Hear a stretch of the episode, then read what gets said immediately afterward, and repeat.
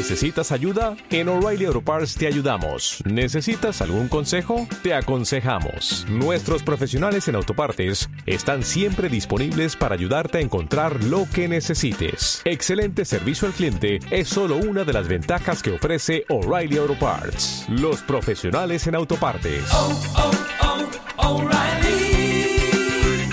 Auto Parts.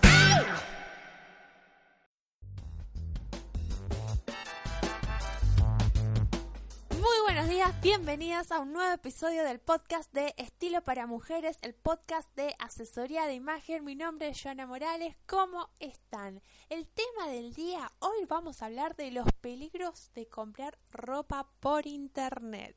Tema súper, súper polémico. Bueno, pero como siempre antes de empezar, las invito a visitar www.estiloparamujeres.com. Allí podrán encontrar los mejores cursos de asesoría de imagen tanto para aprender a asesorarte a vos misma como también para formarte como asesora de imagen. Así que ya lo saben, www.estiloparamujeres.com. Ahora sí, vamos a dar comienzo al, al tema del día.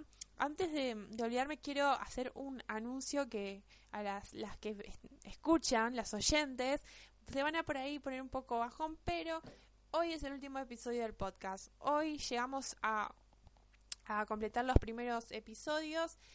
Eh, después, bueno, se verá si se, lanza una nueva tanda de episodios, todo va a depender de sus comentarios, sus sugerencias, pero en este momento vemos que tiene mayor receptividad lo que son los videos, lo que son los materiales teóricos, así que queremos, como siempre, brindarles lo que más les resulte de utilidad en cuanto a asesoramiento de imagen. Pero bueno, hecho el anuncio, Vamos a empezar con el tema del día. ¿Hay peligros a la hora de comprar ropa por internet? Sí, los hay. Es una práctica que no es muy recomendable. Comprar indumentaria por internet se puso muy de moda. Comodidad y precio son los principales motivos que llevan a elegir esta opción. Yo como asesora de imagen soy partidaria de que a pesar de conocer técnicas para saber cuáles prendas nos favorecen más y cuáles menos, la última palabra siempre la tiene el espejo. Al probarse la ropa, ver cómo luce, eso nos da el veredicto final. Comprar ropa por internet no solo no nos permite comprobar cómo nos siente una prenda, sino que también nos quita la oportunidad de comparar cómo nos quedan otras. En un típico local de ropa podemos seleccionar dos o más prendas, probarnos cada una y comprar, comprobar cuál luce mejor.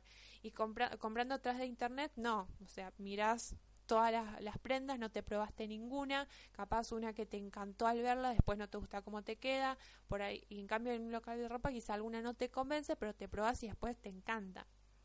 Y otro punto importante es que por internet no podemos comprobar la calidad por más que nos digan la tela, no podemos ver detalles en las terminaciones, en el diseño, en los cortes. Así que eh, muy diferente es, probarse la ropa en el local y después, unos, después de unos días o, ir ese mismo día ¿no? a la casa y comprar a través de internet. Esa sí es una alternativa muy inteligente. Eh, porque uno ya probó y quizá a través de internet pueda conseguir un mejor precio. Pero ni hablar también de que las fotos de las prendas en ocasiones se ven muy diferentes eh, de, lo que es personalmente. Allá como siempre decimos en varios episodios, una prenda le queda una de una forma a una persona, de una persona a una persona y a uno le puede quedar totalmente distinta. No, no solamente en la forma estética, sino también en tema de comodidad. Y bueno, abro el debate, ustedes qué opinan, compraron ropa a, través de internet, cuál fue la experiencia. Y para cerrar el episodio de hoy, el último episodio del podcast por el momento, quizás no, no sea el último, vamos a leer las últimas consultas que quedaron pendientes. Vamos a empezar por Mariel, que dice, hola, quisiera saber cómo, cómo me doy cuenta qué tipo de hombros tengo, gracias por todo. Bueno, Mariel hizo el curso inicial de estilo que les dije, que por el momento va a ser gratuito. Eh, las que aprovecharon, aprovecharon porque ya no está más. eh, el tipo de hombros. Hay dos tipos de hombros y es el tipo de hombro recto y el, tipo de hombro caído. Mariel nos, nos, nos pregunta ¿Cómo saber cuál es nuestro tipo de hombro? Bueno, el tipo de hombro recto es ese que, que por ejemplo, cuando nos ponemos sombreras, vieron que quedan como súper eh, en paralelo con el suelo, súper derechitos nos queda.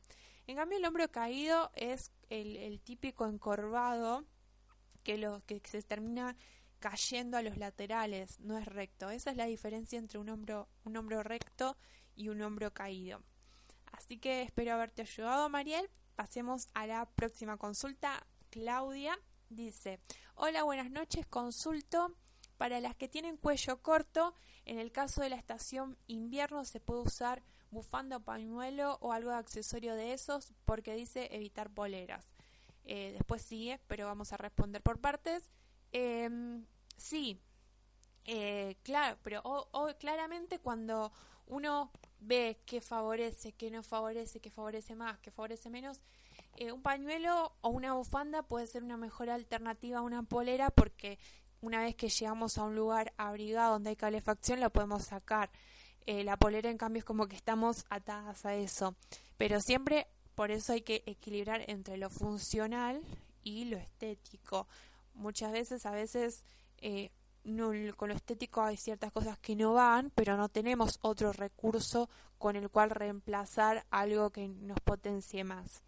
Ahora la otra consulta dice, hay personas que desde lejos se nota quién tiene cuello largo y corto, pero hay veces que no se diferencia. Entonces, ¿qué tomamos como base o cómo identificamos si no sabemos qué tipo de cuello tienen? ¿Tiene alguna medida en particular para cada uno? para cada una. Saludos y espero una respuesta. Bueno, esto es un tema súper complejo, Claudia, y además me estás preguntando ya a nivel general cómo asesorar a una persona. Y, el, eh, Claudia hizo el curso inicial de estilo, que eran una serie de tips para mejorar la propia imagen. Ahora, si nos ponemos a asesorar a una persona, a, evaluar en detalle qué tipo de cuello tiene, eh, bueno, ahí ya es toda una técnica que por eso está eh, la parte de formación y si te interesa formarte como asesora de imagen, tenemos el curso donde podemos ver todo esto en detalle. No se puede explicar en cinco minutos porque es una técnica que se va haciendo. Eh, pasemos a la siguiente consulta. Rocío nos escribe, nos dice...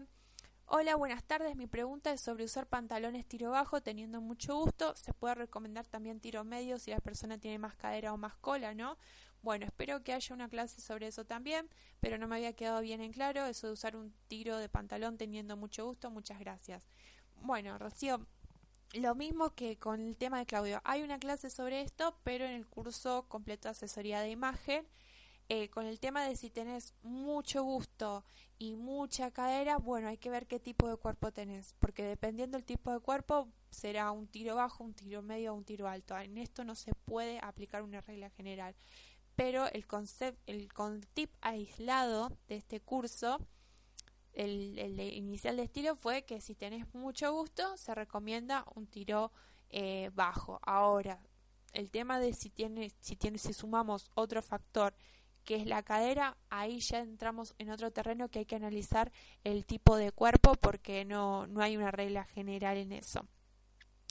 Así que pasemos a la siguiente y última consulta. Marisol nos dice, buenas noches, ¿hay algunos tips de vestimenta para mujeres de 30?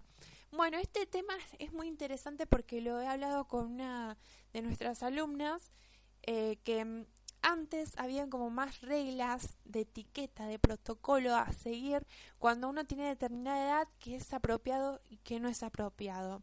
Yo soy partidaria de que depende cómo estemos en forma. Siempre, hoy en día ya los 40 no son los mismos 40 de antes. Lo mismo, bueno, en este caso que me pedís consejos de 30.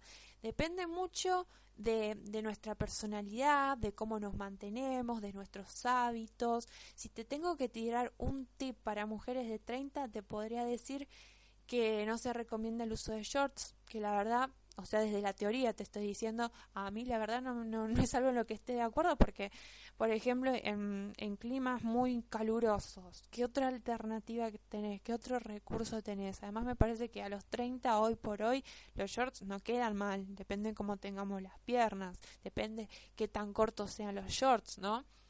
Depende qué tipo, ¿no? También si nos ponemos unos mini shorts recontra elastizados.